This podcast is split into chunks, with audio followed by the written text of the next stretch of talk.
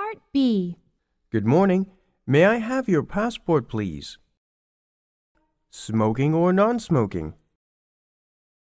Aisle or window seat?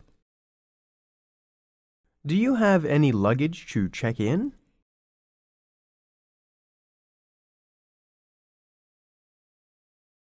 Part B. Here you are. Non smoking. Window seat, please.